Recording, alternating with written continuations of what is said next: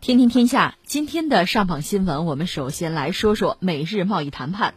从打高尔夫到看相扑，再到居酒屋聚餐，赴日访问的美国总统特朗普和日本首相安倍晋三大秀温馨外交，但是难掩双方在关键问题上的隔阂。日前，特朗普和安倍举行了两人的第十一次首脑会谈，双方重申美日同盟关系的牢固属性，但在双边贸易、对朝关系当中的实质性问题上并没有达成一致。安倍强调日本企业对美国经济的贡献，期待日美经济获得更大的发展，并且表示双方在会谈当中就加快日美贸易谈判进程达成一致。特朗普则表示，美日双方正在拟定双边贸易协定，美方的主要目标是缩小与日本之间的贸易逆差以及降低关税，但特朗普并未透露任何细节。除此之外，特朗普还否定了美国重新加入跨太平洋伙伴协定的可能性，称如果美国加入协定，汽车产业必然受到打击，美国不会受协定的束缚。对此，有分析认为这次会谈毫无新意，特朗普就像是在读稿子。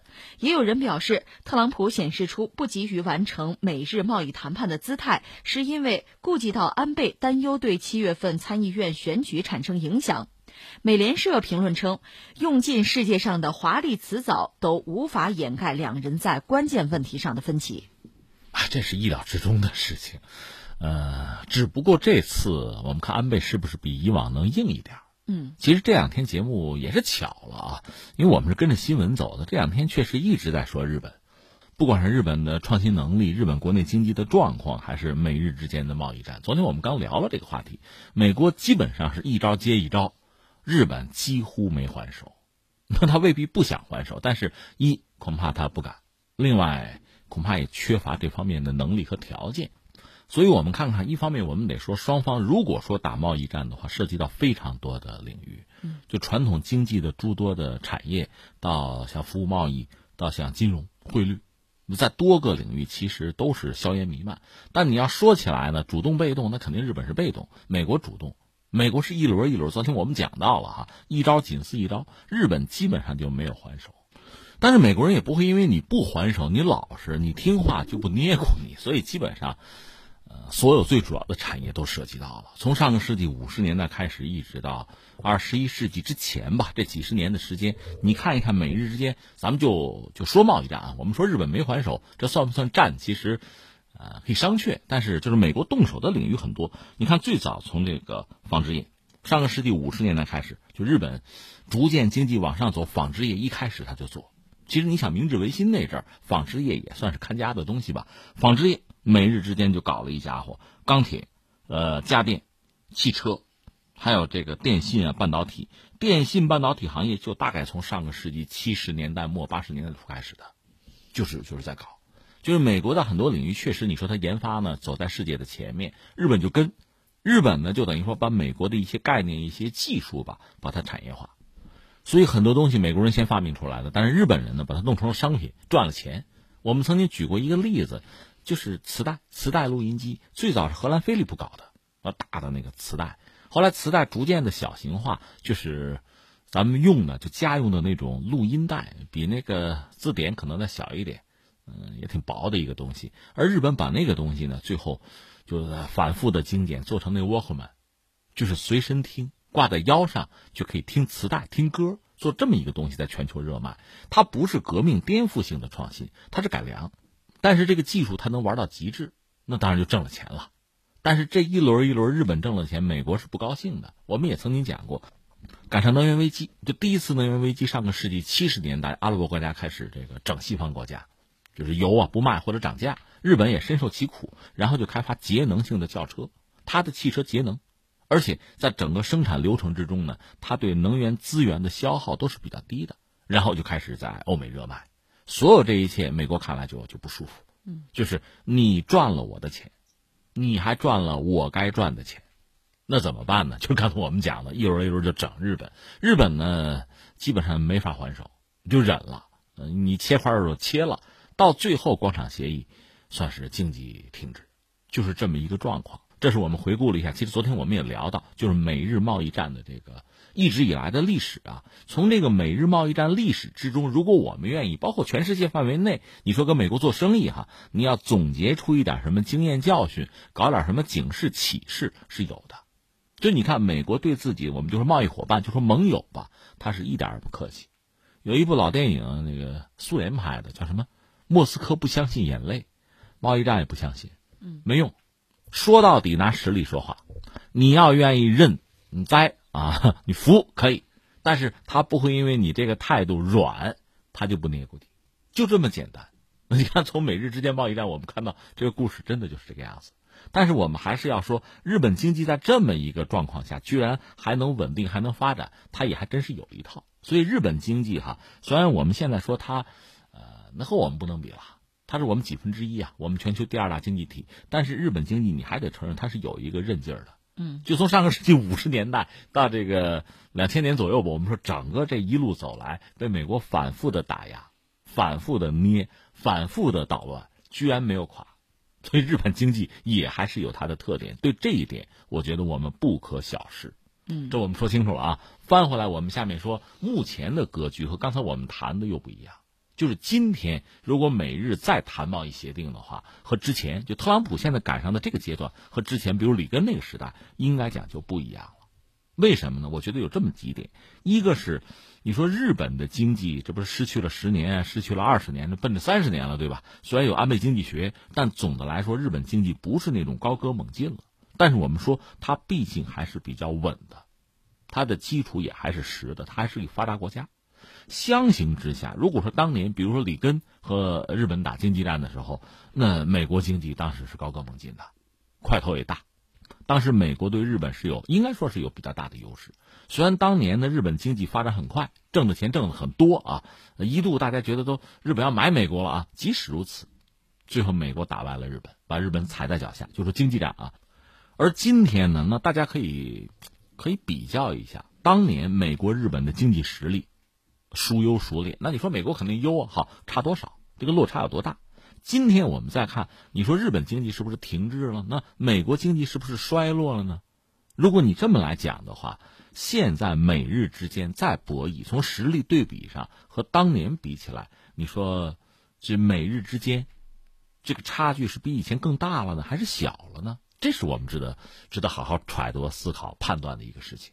甚至有人说，目前因为美国衰落嘛，所以美日之间现在的差距，这个落差比当年其实是小了。换句话说，再博弈，日本比以前要多少有一点底气了，这是一个要说的。第二个呢，现在美国的玩法其实对日本来讲真的是不可接受了，因为以前贸易战就是美日之间咱俩正面刚是吧？你刚不过我，你认输啊，你服软就完了。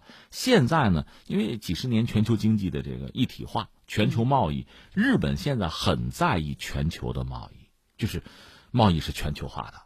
那我日本同时和很多经济体在发生关系，这样我经济才能稳，我才不至于让美国欺负死。说到底就这么一件事情。所以你看，他那个 CPTPP 啊，呃，包括这个和欧洲和欧盟搞的那个自贸协定啊，等等等等，甚至中日韩，包括在这个东盟就这一块的区域经济合作，他都挺上心。他想搞这些东西，他是绝对支持经济全球化的、多元化的，因为只有这样，他才能活，才能活得好。这和美国正好相反，这个应该说是结构性的矛盾。美国恰恰要的不是这个，最好是单边的，别搞这个动不动全球化、什么多边啊、WTO，玩这个我老吃亏。至少特朗普觉得我吃亏，所以他不这么玩。那我们看到，在这个问题上，美日之间的态度恐怕没办法缓和，走你那个路，我是个死。走我这个路你不高兴，那怎么办？所以当然现在我们说分道扬镳并不现实，但总的来说这个矛盾是结构性的。正是在这么一个状况下，你说美日谈不好谈下来就在这儿了。你看日本说你能不能回到这个 T P P 来，对吧？老大的位置给你留着，美国是断然不来。日本想的这个东西，它在经济上的这些理解，它的这些呃构思哈，打造的这个架构，美国都是不认的。这是我们现在看到的状况。另外还有一些就是具体的细节了。你比如汽车，你再比如说农产品，就这些东西，日本也是退无可退。嗯，退了，那就是说你明抢吧，我给你钱，我有多少你拿多少吧。除非是这样，否则的话，那真的是只要你说贸易要谈的话，这我是没法让步的。这是我的我的最后的底线。嗯，这底裤没法再拖了。你拖的话，刚才你不是讲了吗？安倍他国内也有政治的压力啊，他也有选举啊。你美国有，我就没有吗？从特朗普来讲呢，确实想想必很希望让日本让步，因为你看和中国这基本上是一个僵持阶段，嗯，和欧洲那儿也说不清楚，嗯，如果我要想连任，我在经济上呢，最后我有一个成绩单，我让大家满意的话，那日本其实是相对包括韩国啊，是不是比较容易配合？你们要都不配合，我可怎么办？所以还是希望日本能够能够妥协或者说配合。当然说现在离美国的大选还有时间啊，也不是特着急，但是这个事儿。在我说的规定的时间表里啊，你必须给我做到，你做不到会影响我的未来的，这是特朗普的态度。而日本这儿，刚才我们谈到了，恐怕没太多可让步，让呢就是不讲理，愣让，愣让的话，涉及到日本经济怎么办？他已经老龄化了，嗯，你说他的劳动力，包括他很多项目，国内市场不大容易再打开了。这个时候真的，那真金白银一个字是一个字儿哈，什么眼珠是黑的，银子是白的哈，掉里面就出不来，这明摆着的事情，那就活活的就让利，那让到什么时候是个头？所以甚至也有人讲，安倍这次是不是真得得雄起啊？如果你还一味的像之前像上个世纪那样子，那就像奶牛一样，什么时候挤什么时候有，那不太现实。日本经济现在也有自己的一些问题或者困扰。这个时候呢，大家都在十字路口上，说你活也得让别人活吧。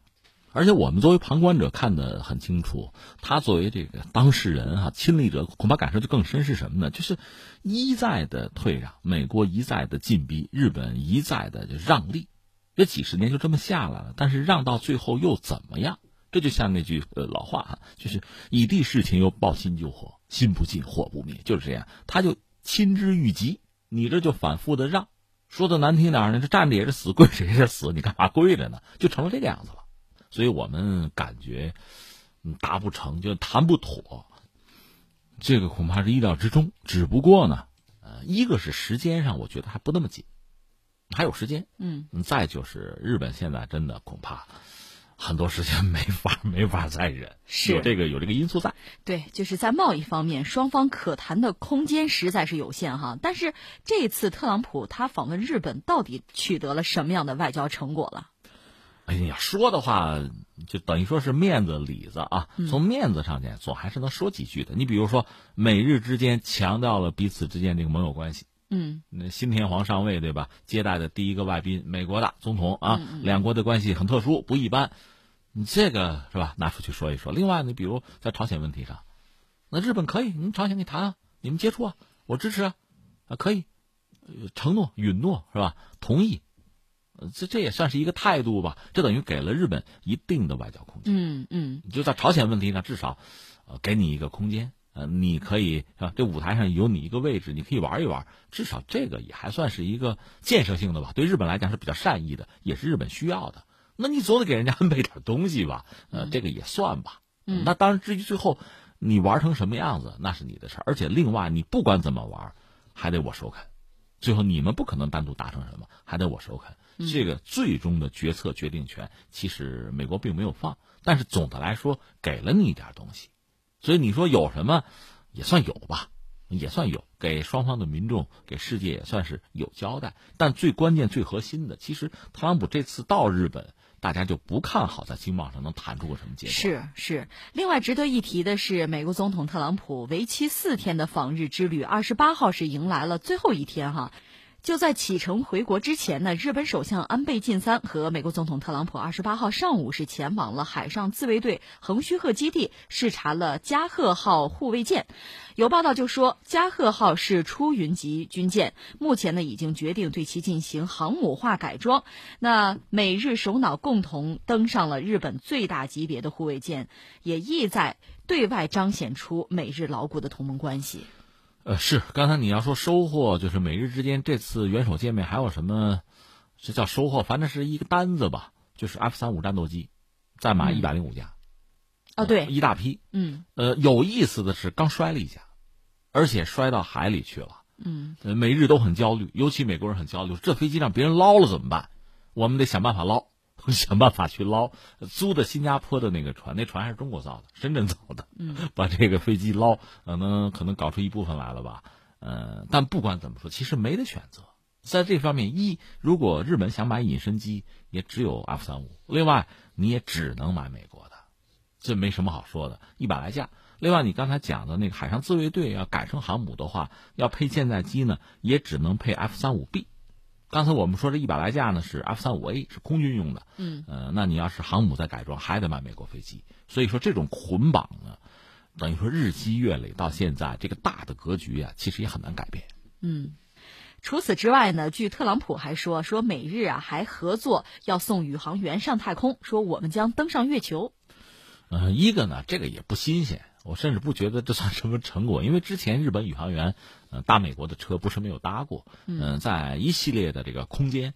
呃，探索上，美日之间有合作。日本出个宇航员，嗯，另外它的半导体领域确实也有它先进的一面吧，包括在宇航技术上，比如那个小行星探测。前不久我们讲那个龙宫啊，这不也也上去炸一家伙，这不都日本干的事儿吗？他有自己的一技之长，双方有合作不奇怪，因为这算延续一个传统。只不过如果有什么阴云的话，现在登月是美国人能不能登得上去的问题。这前不久我们刚关注了，是吧？NASA 这是要钱要不到，就国会没给那十六亿美元，这还是个首付，这都没给呢。二零二四年把人送上月球，就美国人重返月球这个事儿还没谱呢。所以你跟日本人谈，能谈出什么来啊？嗯，这就等于是向日本融资了。嗯，也有这种可能，但是真正日本要加入进来的话，里面涉及到很多技术，包括美国这不十几家公司吗？这个日本能分享吗？你光让人家掏钱啊？人家会愿意掏吗？呃，这个我们走着瞧啊。嗯。